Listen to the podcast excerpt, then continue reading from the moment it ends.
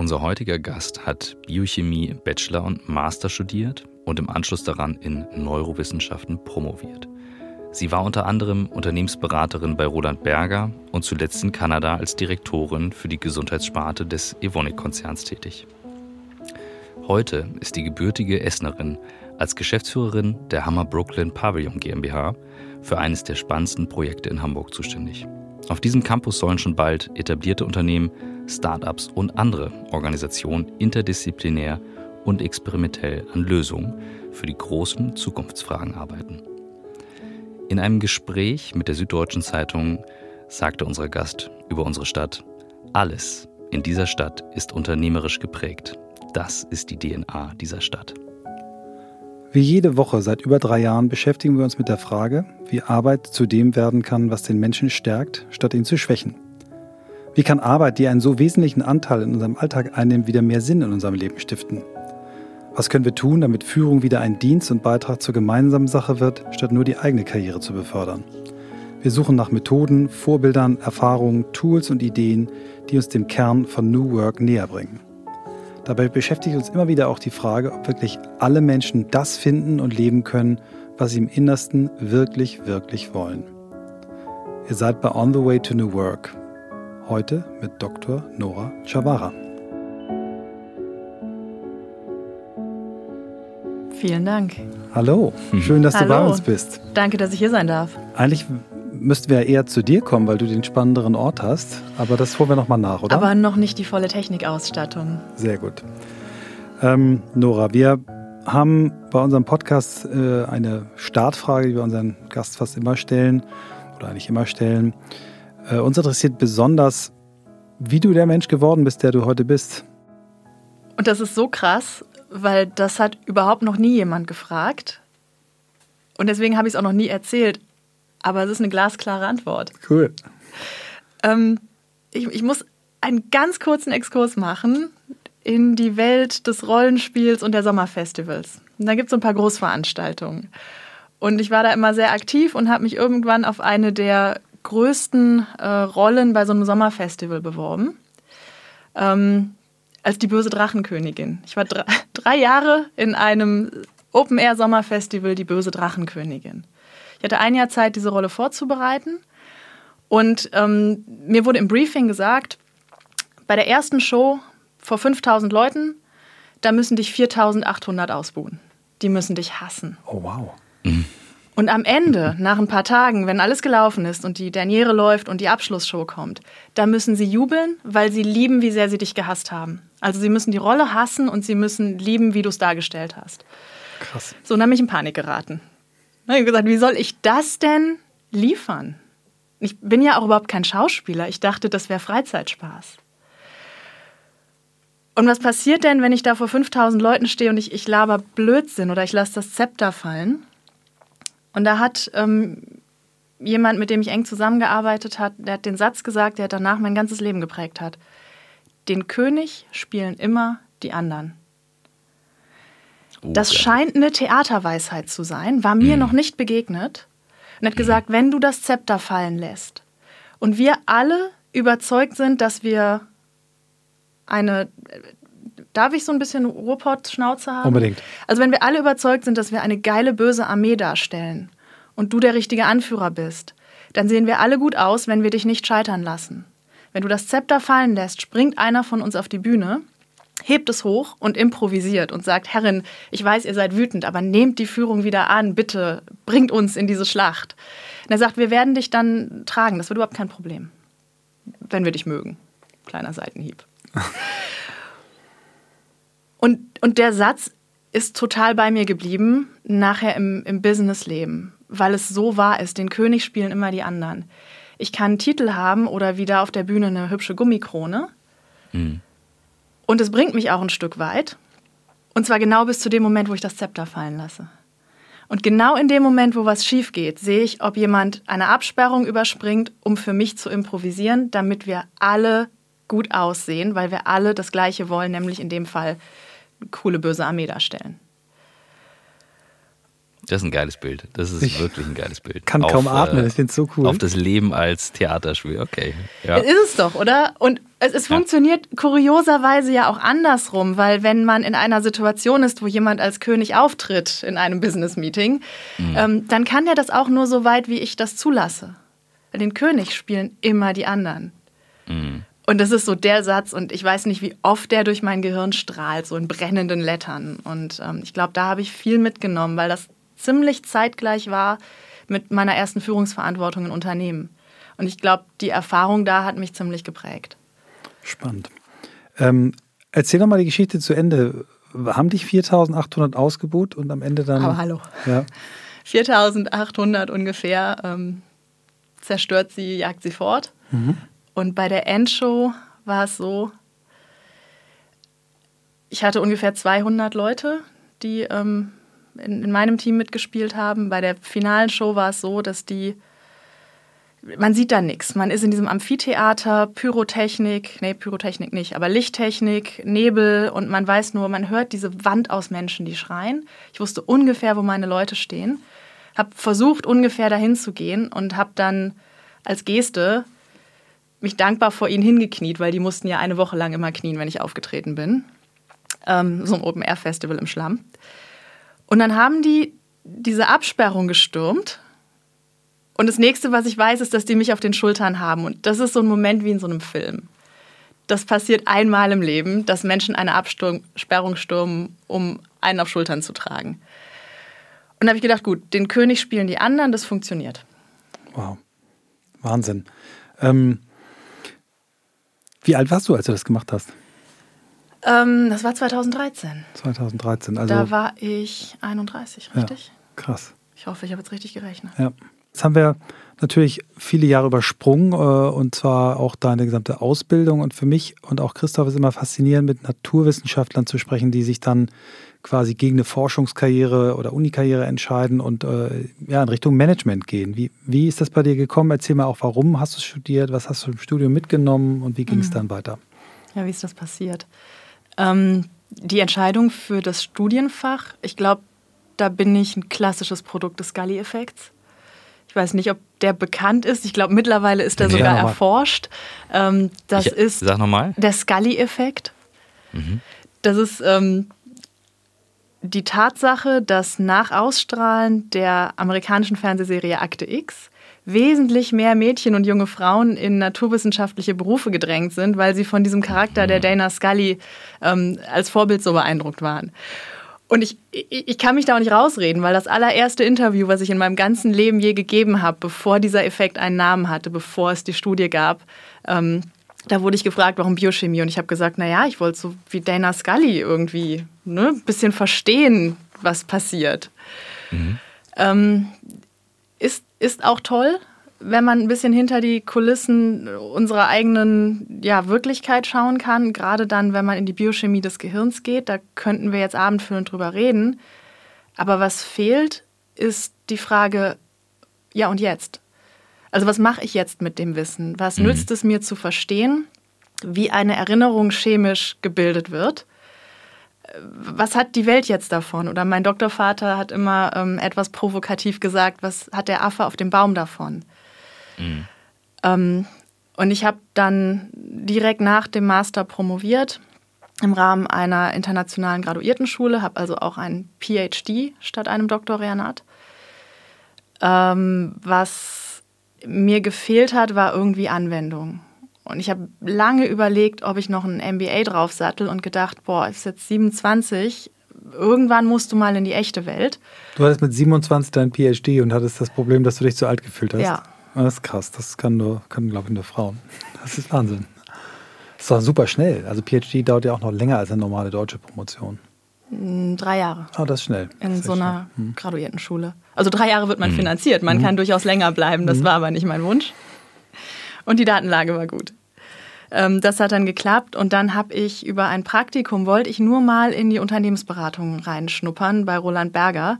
Und die hm. Füchse, die haben mich dann direkt auf ein Pharmaprojekt gesetzt und da habe ich dann direkt vom Vorstand gesprochen, weil ich der Einzige war, der die Molekülnamen aussprechen konnte.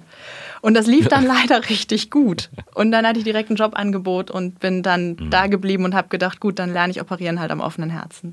Cool. Ja. Und äh, äh wie lange bist du da geblieben, Roland Berger? Ganz klassisch die zwei Jahre, mhm. die man so durchhält. Mhm. Genau. Und dann wusstest du aber, Business ist dein Ding und du bist am richtigen, grundsätzlich beim richtigen Thema angekommen oder sagtest du, hm, jetzt muss ich mal gucken? Ja und nein. Also grundsätzlich wusste ich, Business ist mein Ding. Ich behaupte ja auch, alles ist ein Gehirn. Vor allen Dingen jedes Unternehmen, jede Organisation ist immer alles ein Gehirn. Mhm. Aber Beratung ist für mich zu... Ähm, äh, man kann sich dann doch nicht lang genug an einem Thema abarbeiten. Ich, ich brauche das Zwischending zwischen drei Jahre mich mit einem Molekül beschäftigen, bis ins letzte Detail, bis ins letzte Funktionsfitzelchen. Und naja, gut, ich bin mal sechs Monate auf dem Projekt und stoße es an. Und in der Umsetzung kommt vielleicht aber auch ein anderes Team dazu. Mhm. Und dazwischen, da lag für mich der Sweet Spot. Und deswegen bin ich dann in Konzerngesellschaften der Stadt Essen gewechselt. Zurück. Was meinst du Organisation in die Heimat. Be bevor du da reingehst, einmal ganz kurz, was meinst du mit jede Organisation ist ein Gehirn? Als Neurowissenschaftler hast du wahrscheinlich ein Bild jetzt vor Augen, aber vielleicht kann das nicht jeder nachvollziehen. Das hat noch keiner bei uns gesagt. Okay. Ähm, das Gehirn funktioniert ja, und da wage ich mich jetzt auch auf dünnes Eis, weil ich kann über die Moleküle im Gehirn sprechen. Sobald ich über das ganze Gehirn spreche, wird es äh, echt mit Vorsicht zu genießen. Mhm. Aber das Gehirn funktioniert ja relativ gut als vernetzte Einheit. Es haben aber trotzdem eigene Regionen, bestimmten Fokus, ja, mal mehr, mal mhm. weniger. Ähm, ganz so einfach, wie man das immer sieht in so Bildern, wenn es hier rot leuchtet, ist da ein Gedanke. Ganz so einfach ist es nicht. Aber es ist schon eine hohe Spezialisierung in Gehirnregionen da. Die können auch Aufgaben füreinander übernehmen. Und das Gehirn nimmt ja bewusst 90 Prozent der Dinge, die an es herangetragen werden, gar nicht wahr. Das muss ja mhm. alles Filterstufen durchlaufen, damit irgendwann eine Entscheidung getroffen wird. Und dann vorne der Präfrontalkortex hinter der Stirn ähm, Ausführung anstößt. Und genauso sind Organisationen ja auch. Eigentlich sollten die als vernetzte Einheit funktionieren. Je mehr es an die ausführenden Executive-Ebenen geht, desto weniger kommt eigentlich von der ursprünglichen Information noch an, desto mehr gefiltert ist das. Und sobald die Kommunikation irgendwo gestört ist, ähm, kriege ich sofort im Gesamtorganismus ein Riesenproblem. Mhm. Und das Gehirn hat aber ziemlich coole Mechanismen, um das auszugleichen, auch Ausfälle von Abteilungen oder Regionen oder Zellen. Und da finde ich, können wir immer noch ein bisschen was von lernen. Krass. Spektakuläres Bild. Also ist ein sehr gut. Wahnsinnig gutes Bild. Das finde ich auch echt interessant. Ich muss gerade an diesen Film denken. Kennt ihr den von, ähm, von Pixar, ist der, glaube ich. Äh, Alles steht Kopf, wo ja. einer, eines pubertierenden Mädchens äh, Wut, Freude, Angst und so weiter als kleine Figuren dargestellt werden. Ich, ich habe da fünfmal Wut. Ich, ja, ich habe nur klar. fünfmal Wut. also das, da muss ich gerade dran denken, ich finde es einfach geil, ähm, das als, als Bild zu nehmen. Ja, finde ich wahnsinnig interessant. Also lass uns da vielleicht nachher mhm. nochmal reingehen, wenn du, wenn du Beispiele hast äh, aus späteren Stationen und sagst, ja, Gerne. guck mal, und da hat mir das wahnsinnig geholfen, äh, das Bild, was ich habe, das äh, würde mich sehr interessieren.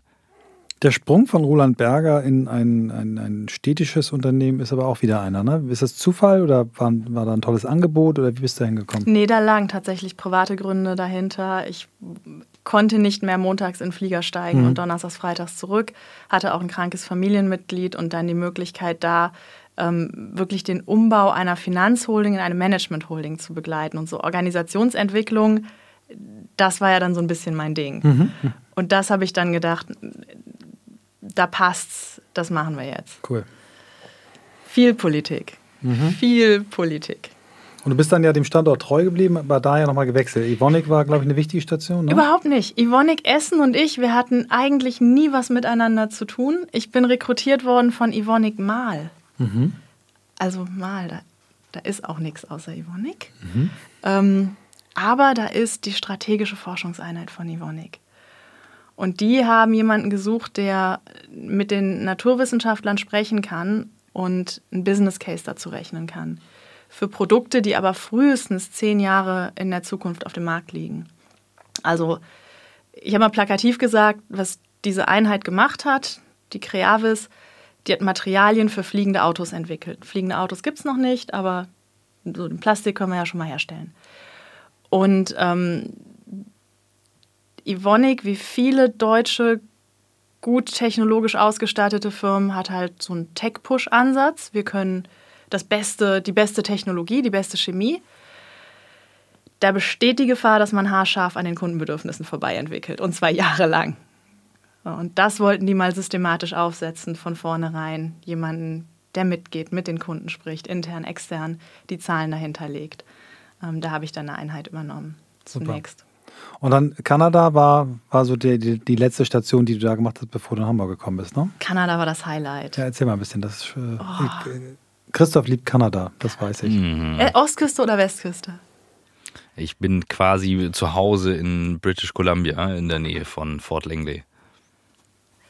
Also Großartig. Also Westküste. Ich frage deswegen, weil ich glaube, das sind zwei völlig verschiedene Kanadas. Ja, ja, aber ja, ich war auch an der Westküste. Ähm, Vancouver. Ja. Äh, ich wollte wieder so ein bisschen zurück zu Pharma-Wissenschaften, weniger Chemie. Und das Healthcare-Business von Evonik hatte da ein ähm, kleines Unternehmen gekauft in Burnaby. Das ist vor Vancouver, kennt kein Mensch.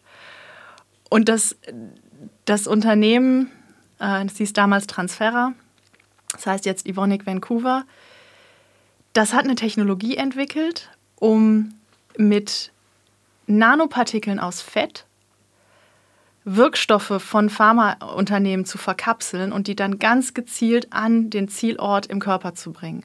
Warum ist das wichtig?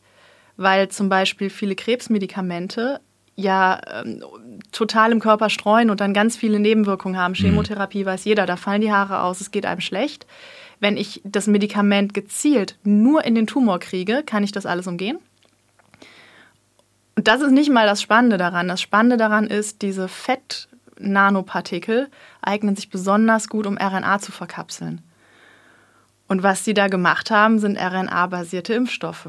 Und wenn man in den letzten Wochen mal in die Zeitung geguckt hat, äh, wo jetzt die große Corona-Hoffnung drauf ruht, das ist genau das. Das ist genau diese Plattformtechnologie. Die war in ihrer Zeit genau zwei Jahre voraus. Und aber können die äh, sich da einbringen jetzt? Bringen die sich ein? Äh, sind die an den, an den Projekten, an den Impfstoffprojekten mit beteiligt oder an irgendwelchen oder, oder haben eigene Projekte? Die sind an allen relevanten Plattform-Technologieprojekten in irgendeiner Form ja. beteiligt als Dienstleister. Nur mal zum Verständnis, ähm, mhm. das heißt, dass ähm, dann man ausrechnen muss für jedes Medikament, wann sich der das Fett aufgelöst hat und äh, wie lange es zum Transportieren braucht, damit das dann wirken kann? Oder wie muss ich mir das vorstellen? Wie kommt es da an? Ja, RNA ist super fragil. Die guckt man falsch an, fällt die auseinander. Ähm, die kriegt diese Kapselhülle aus, aus Fettpartikelchen.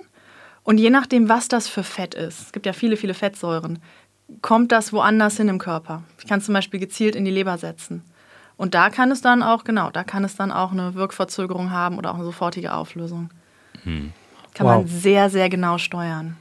So, 50 Leute in einem Warehouse im aktivsten Erdbebengebiet der Welt mit einer nordamerikanischen Can-Do-Attitüde und einem selbstgebauten Reinraum treffen auf Ivonik mit deutschen Vorgaben, Prozessen, mhm. Risikoprofilen. Mhm.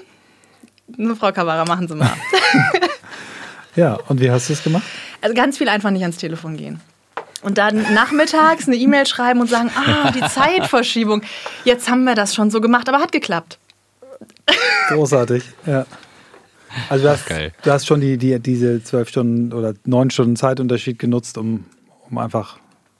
Ja. Ja, ja, cool. Super. Wenn, wenn das Mutterschiff das schläft, kann der Satellit funken. Ja, muss weiterfliegen. Ich kenne genau. die, kenn die Ecke wirklich gut. Ähm, ich weiß auch, wo das ist und, und habe auch Freunde, die in der Nähe wohnen und denke gerade so, krass, wie kommt sowas aus der Ecke? Weißt du, für mich kommt das so vor, so meine Schulzeit so ungefähr. Äh, so in dem Alter war ich da viel drüben.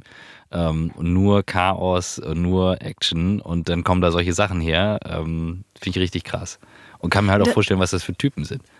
Total, das sind super kluge Wissenschaftler und ich hatte mhm. überhaupt nicht auf dem Schirm, dass die Kultur in Nordamerika, ähm, die ist ja gar nicht West, äh, beziehungsweise die Striatifizierung ist Nord-Süd. Also Seattle, mhm. Kalifornien, Vancouver sind sich ähnlicher als Vancouver und Ontario. Mhm. Und da, da zieht sich so ein Biotech Valley nach oben bis nach Vancouver. Das war mir nicht klar vorher. Mhm. Also ich stelle mir das ja als ein wahnsinnig spannendes Feld vor. Ähm, wie, wie, was musste Hamburg tun, um dich da wegzukriegen? Es war ein Anruf. Ein Anruf, erzähl mal, wer hat ihn gemacht? Das Unser war, Bürgermeister? Nein, nein, das war äh, Professor Dr. Björn Bloching. Ah, ähm, kenne ich gut. Ja? Ja, äh, Roland Berger, ja, genau. der Marketing Practice Group Leiter, ne? Genau. Mittlerweile heißt es, glaube ich, Marketing, Sales und Digitalisierung. Ja. Als mhm. ich da war, war das mein Chef im Competence Center Marketing und Sales. Ja, super, super smarter Berater, finde ich, ja. Genau das. Und der rief mich an, als ich gerade mit meinen Schwiegereltern auf der Fähre nach Vancouver Island war. Das war kein Job, wo man gut mal einen Tag weg sein konnte oder frei nehmen. Und ich bin echt mal drei Tage auf dem Weg nach Vancouver Island. Und dann ruft er an und sagt, sag mal, wann bist du eigentlich wieder in Deutschland? Ich habe gesagt, boah, Björn, weiß nicht. Nächstes Jahr? Nie? Vielleicht? Und er hat gesagt, ja, ähm, halt mal kurz den Mund, ich erzähle dir mal von einem Projekt. Und dann hat er das erzählt, äh, was sie hier vorhaben mit Hammer Brooklyn und gesagt, da suchen wir jetzt einen Geschäftsführer. Ähm, gib mir bitte mal Bescheid, ob ich deinen Namen in den Ring werfen darf. Ich habe gesagt, okay, äh, ich denke mal drüber nach. Ich gehe jetzt ohnehin in den Bergen wandern und werde mich da finden und auch deine Antwort, ähm, ciao. So, bevor diese Fähre angelegt hat, habe ich meinen Schwiegereltern mitgeteilt, dass ihr Sohn vielleicht früher wieder für Weihnachten zur Verfügung stellt, äh, steht und habe ähm, zurückgetextet, ich kann jetzt nicht so tun, als würde ich drei Tage darüber nachdenken. Wenn ihr das so macht, wirf bitte meinen Namen in den Hut. Ah, super. Mhm. Und dann war es ein ziemlich kurzer Bewerbungsprozess, weil die können halt schnell Entscheidungen treffen. Cool. Ähm, was, hat es, was hat es am Ende für, für dich dann ausgemacht? Also ähm, wie, wie, wie, kommt, wie, also wo kommt diese Klarheit her? War es das, was äh, gepitcht wurde oder das Team oder was hat dich gereizt? Ich habe so in meiner Anfangszeit bei Evonik ähm, so 2015, 2016 versucht, was Ähnliches aus der Evonik heraus aufzubauen. Wir hatten auch mhm. äh, Industriepartner. Wir haben gesagt, wir brauchen einen Ort, wo wirklich branchenübergreifend, kollaborativ an Innovationen gearbeitet werden kann. Weil die deutsche Firma an sich die hat echt ein Problem mit echter Kollaboration. Das ist so eine IP-Denke und das ist ja. eine, eine angstbehaftete Denke. Und die komplexen Themen der Zukunft kriegen wir so nicht mehr gelöst. Also kriegen wir schon, aber nicht so billig und nicht so gut. Und das ist damals ähm, an verschiedenen, aus verschiedenen Gründen gescheitert in der Evonik. Ähm, hauptsächlich glaube ich, hat, hatten wir dann zu starken Firmenfokus. Und man kriegt, das ist nämlich genau das Problem, man kriegt die anderen ja nicht auf den Campus, wenn das eigene Firmenbanner drüber steht. Und bei dem Hamburger Konzept, wo es dann eine Stiftung sein sollte, die völlig neutral ist, sich selbst trägt und auch niemanden bereichert, sondern das eingenommene Geld meiner Firma wieder in gemeinnützige Projekte für die Standortentwicklung ausschüttet. Ja, das hat halt die Kinderkrankheiten unseres alten, unserer kuriosen Ivonik-Idee total ausgemerzt. Und ich gedacht, scheiße, mhm. darf ich das sagen? Du darfst alles sagen. Podcast scheiße, da macht's einer. Genau, vom Podcast kann man Podcast ganz explicit sprechen. Genau, Gut. Ja. Das ist diese Ruhrgebiets-Drecksfresse dann. Ja. Ähm, Hammer Brooklyn ist ein super ambitioniertes Projekt. Äh, es gibt auch Leute, die sagen, oh, das kann man sich für Geld gar nicht kaufen, das ist ganz schön mutig und das kann auch schön in die Hose gehen, also wie es bei jedem ambitionierten Projekt ist.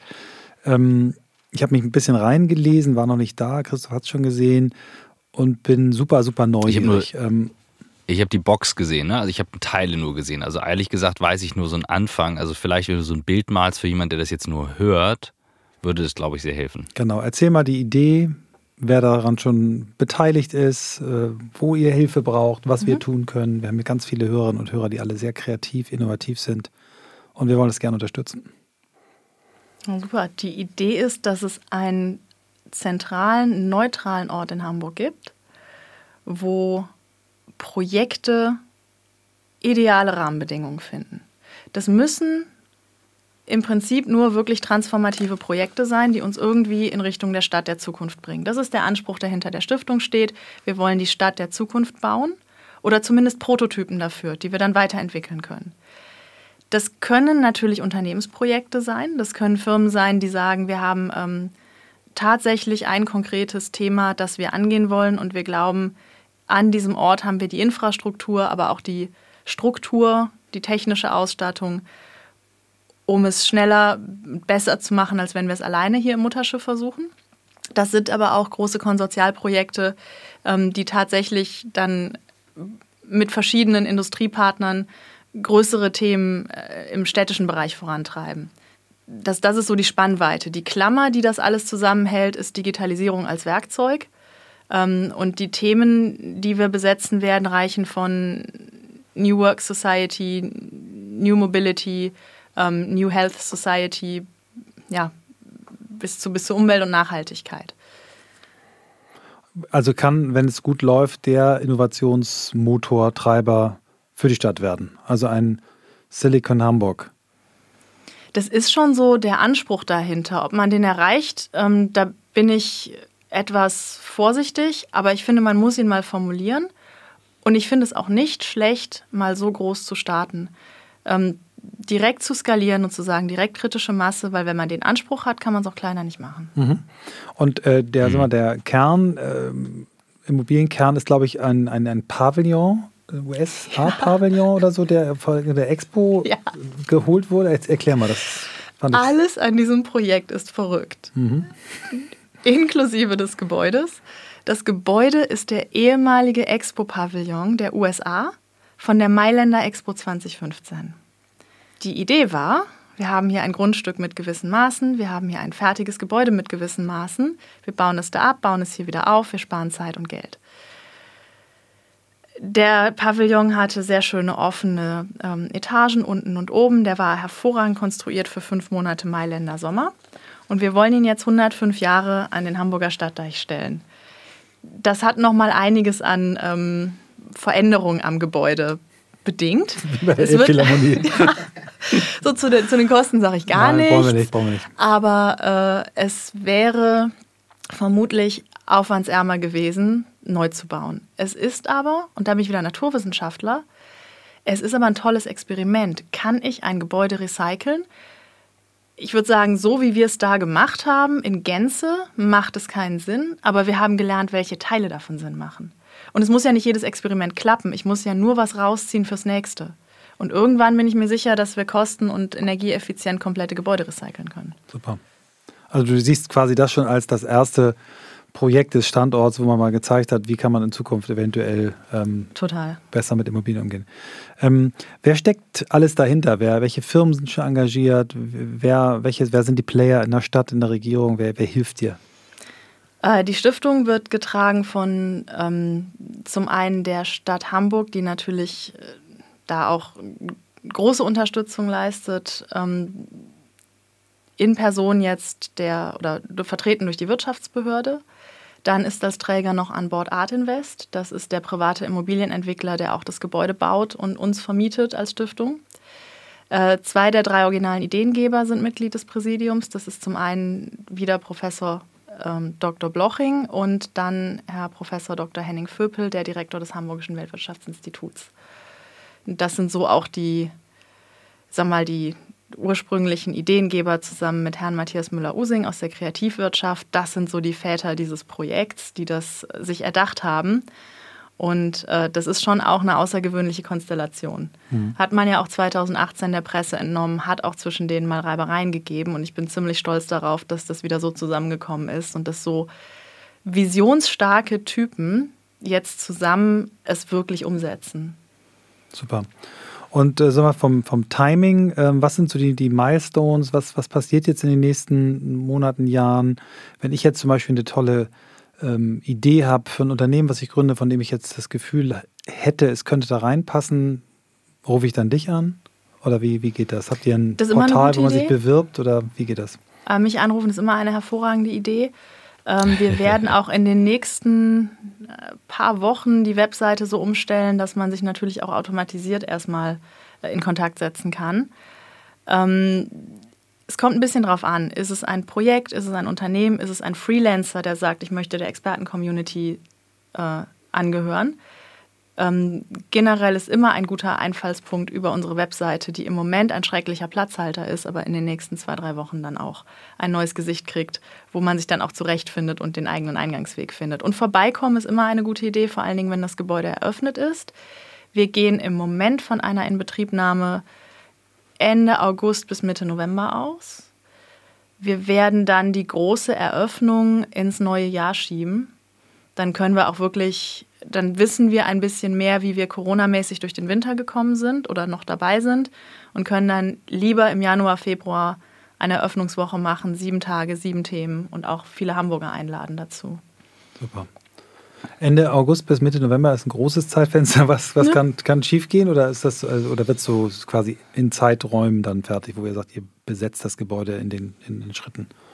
Wir besetzen das Gebäude ab Ende August. Ja. Wir verlängern einfach die Betriebsgenehmigung für die Box, die jetzt davor steht, nicht. Und dann können wir ja nicht mit unseren jetzigen Citizens auf der Straße stehen mit gepackten Koffern. Das kann der Vermieter ja nicht zulassen. Insofern werden wir dann schon äh, Räumlichkeiten beziehen. Da mache ich mir nicht so Sorgen, ob wir den gesamten Pavillon äh, Mitte November mit allen Ebenen komplett in Betrieb haben. Das, das ist schwer abzusehen, jetzt wo es auch noch Corona-bedingte ähm, Lieferkettenunterbrechungen gibt mhm. und sowas. Was gibt es denn schon für, für erste Initiativen, Projekte, Ideen, die, die schon quasi bei euch dran sind, klopfen oder schon vielleicht dann auch mit einziehen? Was sind so die, die, die ersten Themen? Im Moment haben wir einen starken Mobilitätsfokus. Ich glaube, das treibt Hamburg ja auch als Thema auf allen Ebenen um.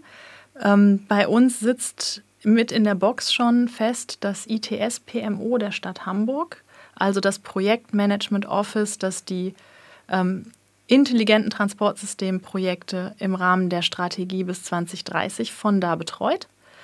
Äh, da ist der ITS-Kongress, der nächstes Jahr in Hamburg stattfindet, ein Aspekt von, aber die Gesamtstrategie geht ja deutlich länger bis 2030. Äh, die planen auch mit uns fest in den Pavillon zu ziehen und dann von dort diese Koordinationsaufgabe weiterzumachen. Ähm, zurzeit bei uns ist das ist ein Team der S-Bahn Hamburg, die auch mit stärkerer Mannstärke mit rüberziehen würden. Und wir haben ein ganz diverses Interessentenfeld, äh, auch für längerfristige Raumanmietungen. Und sobald die Tinte unter den Verträgen trocken ist, schreie ich es auch aus allen Kanälen, versprochen. Ja, alles klar. Ja, das ist ja normal, dass man nicht drüber spricht, wenn es Michael hat in diversen ist. Podcasts immer mal wieder ähm, ein Beispiel genannt vom MIT damals, dem, äh, wie hieß das Gebäudekomplex noch? B Building 20. Building 20. Building 20. Kennst du die Geschichte? Building, Building 20. 20? Das ist eine, eine Case Study, die mich sehr inspiriert hat für, für das Firmengebäude von Think, von meiner Agentur. Und zwar das Building 20 im, im, letzten Krieg, im Weltkrieg, Zweiten Weltkrieg, ganz schnell hochgezogen, mhm. Billigbauweise, um dort äh, Raketenwissenschaftler, also Leute, die wirklich Kriegsforschung gemacht haben, um, um die Deutschen zu schlagen, äh, Heimat zu bieten. Als der Krieg dann gewonnen war, war das Gebäude ganz schnell wieder leer. Aber die Uni ist extrem schnell gewachsen. Und alle Fakultäten haben dann ihre Überkapazitäten in dieses Gebäude geschoben. Und äh, das war ein schlimmes Gebäude. Die Leute haben sich beschwert, haben gesagt, komm, reißt die Wände ein, macht es euch schön, stellt euch ein paar Sofas hin, Mate-Tee-Kühlschrank. Und so ist quasi durch Zufall so der erste äh, Coworking Space entstanden. Und dort ist extrem viel Innovation passiert. Bose Corporation wurde dort gegründet. Ähm, High-Speed Photography, ganz viele Innovationen. Äh, es wurde dort auch, glaube ich, äh, Computer-Hacking erfunden, aber dadurch, dass Menschen sich zufällig begegnet sind aus unterschiedlichen Fakultäten, ist dort quasi kollaborativ gearbeitet worden. Das ist eine ganz, ganz schöne Studie eigentlich, genau. Aber Christoph, was, meine, was? Genau, ja, also, genau. also das, meine Frage wäre, ähm, inwiefern das einfließt und ob du das kennst. Und dann gibt es ja auch diese Cluster-Theorie, also das, was im Silicon Valley entstanden ist, ist ja mit wirklich viel Aufwand entstanden. Das ist ja kein Zufall, dass ja. das dort ist, wo es heute ist. Und ähm, ich habe immer so ein bisschen, ich neige jetzt zu Schwarz-Weiß Aussagen, ähm, ich habe so das Gefühl, es ist eigentlich auch nicht kopierbar in irgendeiner Form.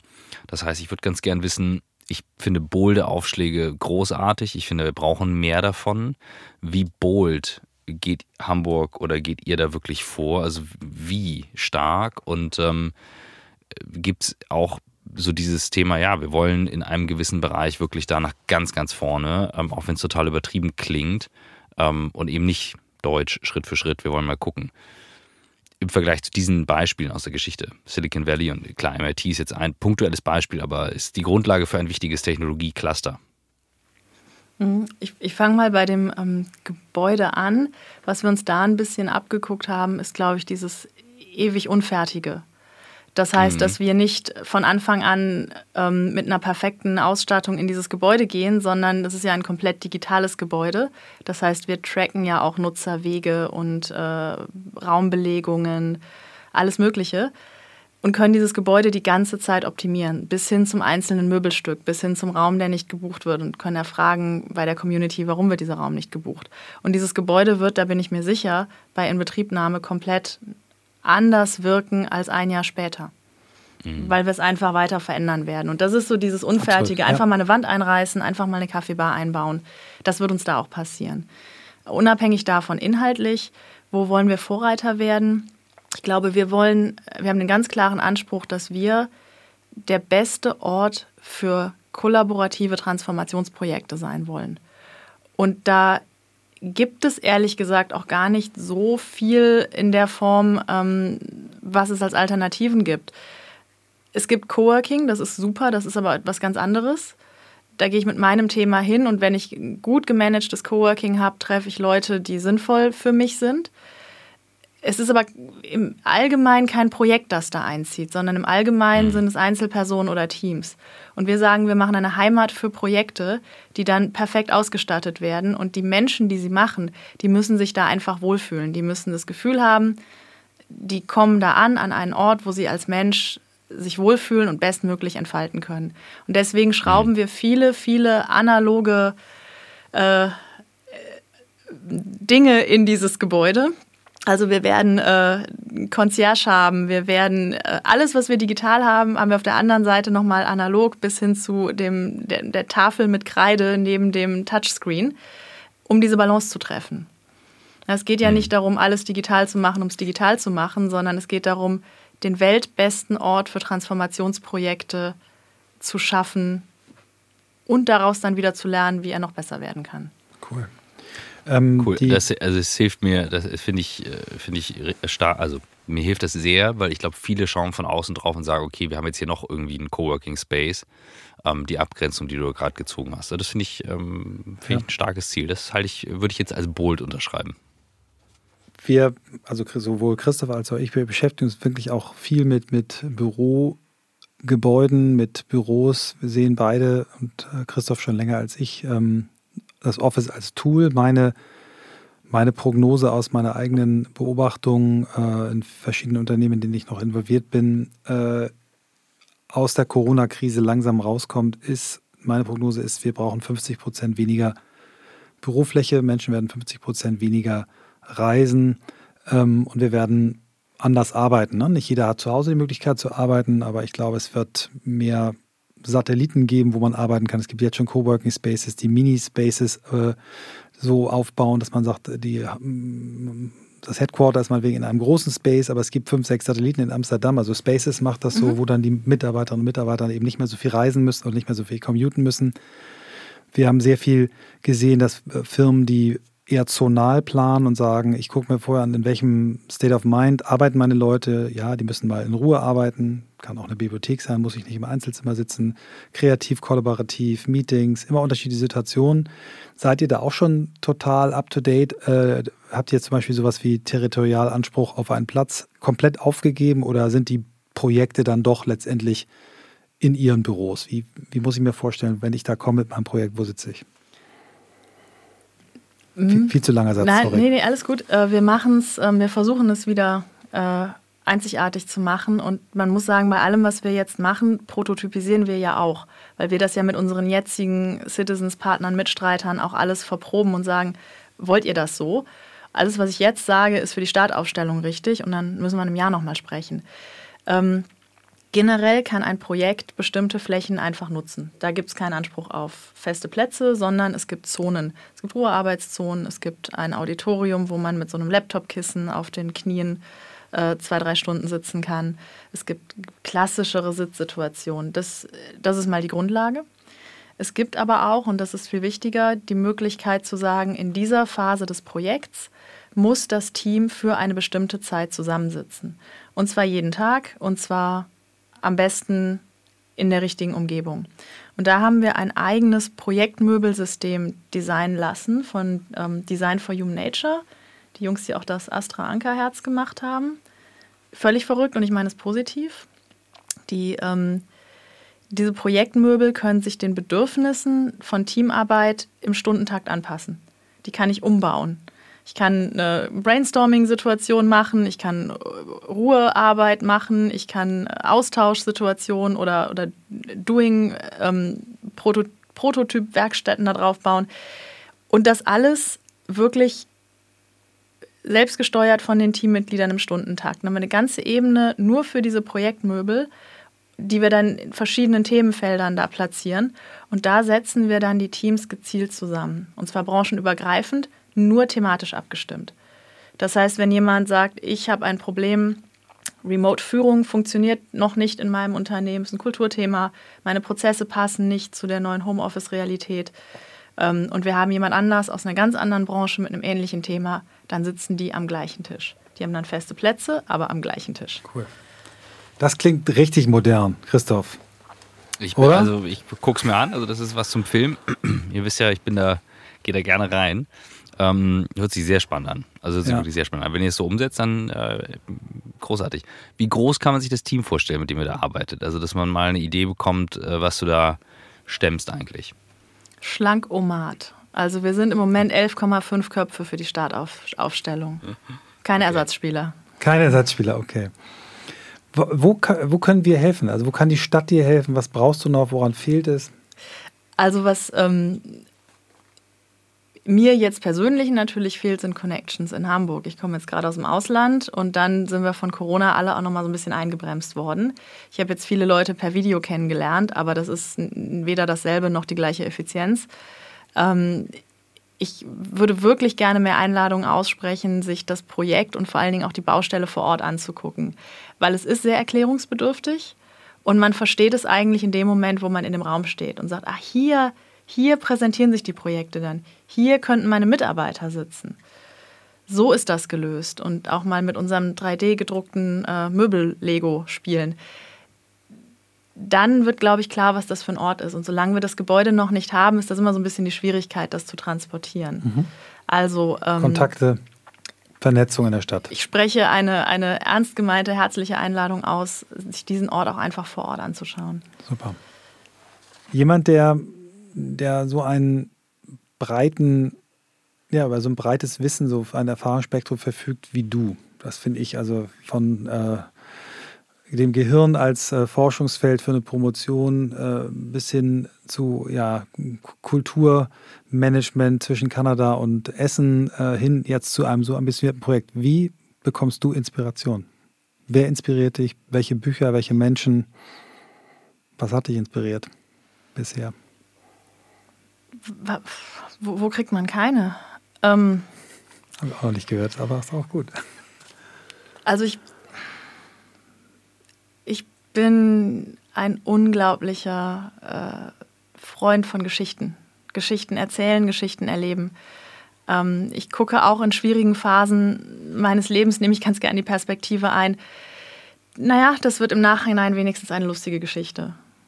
Und ähm, wenn jemand ein guter Geschichtenerzähler ist, dann, dann lerne ich immer was über, über mich, über die Menschheit, über Zusammenarbeit. Und insofern äh, bin ich ein großer Fan von dem, ähm, vom Medium des Videospiels, weil mir da Geschichten wirklich über 20, 30, 40 Stunden erzählt werden. Und zwar aus Sicht eines oder zwei Charaktere, die ich mich wirklich auch einlassen kann, die ich selber steuere. Ganz andere Verbindungen, als wenn ich einen Film gucke. Und da sind in den letzten Jahren natürlich einige Blockbuster-Videospiele rausgekommen, die mich wirklich nachdenklich gemacht haben. Mhm. Magst du paar nennen? Krass, äh, ähm, haben wir noch nie gehört. Also das finde ich jetzt das ist super geil. Das ist super eine neue Kunstform. Ich, ich die ist, die ist, das mhm. ist eine neue Kunstform. Das wird den Kinofilm auch ein Stück weit ablösen als interaktiver Film, aber äh, das ist wie mit der Serie. Man verbringt viel mehr Stunden mit diesen Charakteren. Und beim Videospiel kann ich sie noch selber steuern. Und manchmal zwingt das Spiel mich auch in eine Situation, in der ich nicht sein will. Eins, das mich unglaublich geprägt hat, ist The Last of Us Teil 1. Das mhm. ist oberflächlich ein Spiel über, ähm, ich mache es jetzt platt, die Zombie-Apokalypse und man muss mit einem älteren Schmuggler und einem jungen Mädchen quer über den amerikanischen Kontinent in der Hoffnung, dass es eine Rettung für die Menschheit geben könnte und metzelt sich einfach dadurch. Third-Person-Shooter die Geschichte, die dabei erzählt wird, ist erstens unglaublich feinsinnig und zweitens unglaublich traurig. Und drittens, jetzt mache ich kurz einen Spoiler, also vielleicht mal eine Minute vorscrollen im Podcast, wenn man Teil 1 noch nicht gespielt hat. So, kommt. Ähm, die Begegnungen, die man mit anderen Menschen hat in diesem Spiel, sind durchweg schlimmer und brutaler als die, die man mit den Zombies hat. Und am Ende des Spiels entscheidet man sich aktiv dagegen, die Menschheit zu retten. Und man kann es als Spieler nachvollziehen. Wow, ne? Das ist so ein Moment, da, da macht man es aus, der mhm. Abspann mhm. läuft und man denkt, so, das mache ich jetzt, jetzt, jetzt muss ich was trinken. Mhm. Ja. Krass, also ganz völlig andere Art das Geschehen, also mir, ich, ja klar, ich habe mich auch schon mit Spielen beschäftigt, auch schon mal, aber da, dass, dass man so tief eintaucht, dass es so, zu so psychologischen Entscheidungen kommt, war mir jetzt nicht so bewusst. Also ich habe immer nur das äh, Ego-Shooter wahrgenommen, äh, aber dieses, äh, dass darüber hinaus dann auch noch eine tiefe Botschaft äh, vermittelt wird, wusste ich nicht. krass. Also das, da, daraus ziehst du Inspiration, okay. Mhm. Das wäre jetzt meine Frage gewesen, was ist da der Zugang gewesen, den du hattest? Also wie bist du da reingekommen in das Thema? keine Ahnung, ich habe irgendwie immer Videospiele gespielt und es waren halt, äh, man merkt einfach in den letzten fünf Jahren, dass da ein neues Genre entstanden ist, wo wirklich Geschichten erzählt werden, die Tiefgang haben. Und die mhm. gehen auch weg von diesem, von der Mechanik, die gehen auch hin zu wirklich komplexen Charakteren und komplexen Entscheidungen. Ähm, Detroit Become Human, das ist ein Spiel über drei äh, ähm, Androiden, die mit künstlicher Intelligenz ausgestattet sind äh, man spielt alle drei. Äh, alle drei können sich entscheiden, ähm, nicht mehr ihren programmatischen Anweisungen zu folgen. Und dieses Spiel hat einen Entscheidungsbaum, der komplexer ist als alles, was ich je gesehen habe. Wirklich jede, jede kleine Entscheidung, die man in diesem Spiel trifft, hat nachher Auswirkungen auf alle anderen. Und das, da habe ich einfach wahnsinnige Anerkennung für, weil das legt man ja dann automatisch so aufs eigene Leben und denkt, wie sähe denn dieser Entscheidungsbaum bisher für mich aus? Ja? Mhm. Wo hätte es denn anders gehen können? Das regt schon zum Nachdenken an. Mhm, Glaube ich, ja. Krass, das haben wir noch nie Christoph, gehabt. Das ist äh, in, komplett In Folge neu. 227 ist es, glaube ich, äh, nochmal Videospiele. Völlig, ja, ja, vor allem jetzt in Zeiten von Corona ähm, ne, haben, bekommen ja Videospiele eine ganz andere Bedeutung, weil du konsumierst nicht nur an mir. Also zum Beispiel, wir haben ähm, im Urlaub drüber gesprochen, wer so welches Medium hat. Ich bin ja YouTube-Konsumierer durch und durch. Das ist so mein Medium. Ich gucke halt kein Netflix. Irgendwie finde ich da nichts, obwohl ich halt filmbegeistert bin. Aber ich habe mehr Bezug zu den Charakteren, die auf YouTube Sachen produzieren. Ich kenne die Leute gefühlt mhm. mittlerweile. Bei den Videospielen kann ich mir das echt gut vorstellen. Plus, da ist noch eine komplexe Story. Plus, ich sitze selber mit drin und kann was mitmachen. Mhm. Das finde ich echt interessant. Und das hat ja, das geht ja weit über Ego-Shooter hinaus. Da gibt es ja alle Formen und, und Farben. Finde ich ganz, ganz interessanten Blick, ja, echt. Ja. Also, Interessant, wir hatten vor zwei Folgen, äh, vor zwei Folgen hatten wir ähm, einen äh, Musiker, der eigentlich aus dem Thema Filmmusik kommt, der mittlerweile aber äh, mehr auch Gaming macht und äh, der Aufwand, der da betrieben wird, die Musik auch für, für Videogames zu machen, ist, ist irre. Und das Business ist, glaube ich, mittlerweile hat Hollywood eingeholt. Ne? Ich ja. glaube, Gaming ist größer, oder schon ein paar Jahre größer. Krass. Ich mache ähm, hier den Timekeeper. Ja, ich ähm, komme jetzt auch schon der, zur letzten äh, Frage. Ich, die, die Frage nach der Bucketlist. Also wenn du dir drei Sachen jetzt aussuchen darfst, eine, die du noch erleben möchtest, eine, die du noch lernen möchtest und eine, die du geben, zurückgeben möchtest, was wären diese drei Dinge? Das ist mir echt schwer gefallen, weil ich habe so eine umgekehrte Bucketlist. Ja, dann. Ich, ich lebe so los und wenn ich was erleben will, dann mache ich das und dann schreibe ich es nachträglich auf meine umgekehrte Bucketlist und wenn es krass war und gucke da drauf und denke, what, das hast du alles schon gemacht, ja. Das ist eine schöne, schöne, schöne Ding. Dann, dann sag doch mal die letzten drei, die du draufgeschrieben hast. Das kann ähm, auch lustig sein. Die letzten drei, die ich draufgeschrieben habe. Also zum einen natürlich der Sprung nach Kanada, einfach mal im Ausland leben. Dann äh, ein, ein Konzert, eine Tango-Messe in der Carnegie Hall singen, die der Komponist dirigiert hat. Ja. Und, ähm, das hast du mitgemacht? Ja, ja. ja. Mhm. ja gruseliges Erlebnis. Mhm. Und äh, Surfen vor Tofino, in dem Surf-Mekka Kanadas. Geil. Ja. Was völlig außerhalb meiner, meines Skillsets war. So, und ich schreibe es dann einfach da drauf und, und irgendwie gucke ich dann manchmal drauf und denke, ähm, bin gespannt, was als nächstes kommt. Und da, da schließt sich dann aber an, was will ich lernen? Vielleicht wäre ein bisschen mehr Impulskontrolle gut Ne? Weil wenn ich, wenn ich was machen will, wenn ich in Kanada bin und der Meinung bin, ich möchte jetzt ähm, mich mit einem Mountainbike von einem Berg stürzen, dann mache ich das. Und ja. Kann auch mal schief gehen. ja, ich, ich, ich mache ja nichts Schlimmes, aber äh, ja. Ein bisschen Impulskontrolle vielleicht okay. noch. Ja, sehr schön. Und zurückgeben, ähm,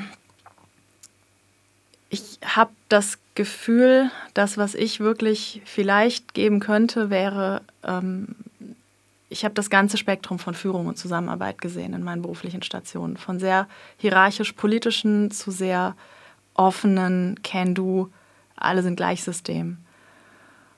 Und ich habe einen sehr klaren Anspruch an Führung, der passt aber nicht auf alles. Ich glaube aber, ich könnte helfen, ähm, gerade denen, die jetzt verunsichert sind, was heißt eigentlich Führung in der neuen Welt, zumindest die richtigen Fragen zu stellen und vielleicht auf diesem Spektrum sich etwas mehr in die Richtung zu bewegen, in der man sein möchte. Ja. Das, da war wieder der Satz. Wenn ich jetzt. Ja, wollte ich jetzt sagen. Nein, du möchtest noch einen, dann hau noch einen hinterher. An das, an das Bild, was du am Anfang, was du am Anfang gesagt hast, ähm, vom Schauspiel.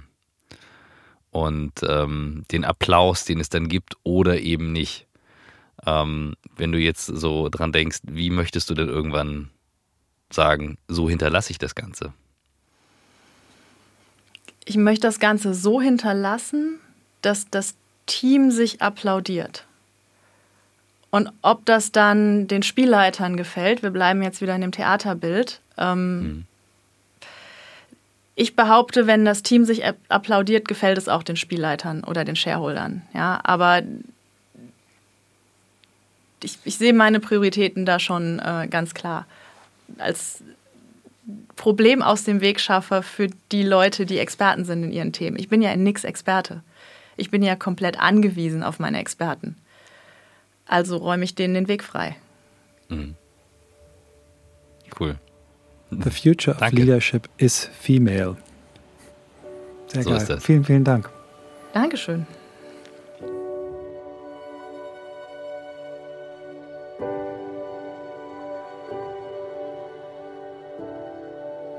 Holy shit.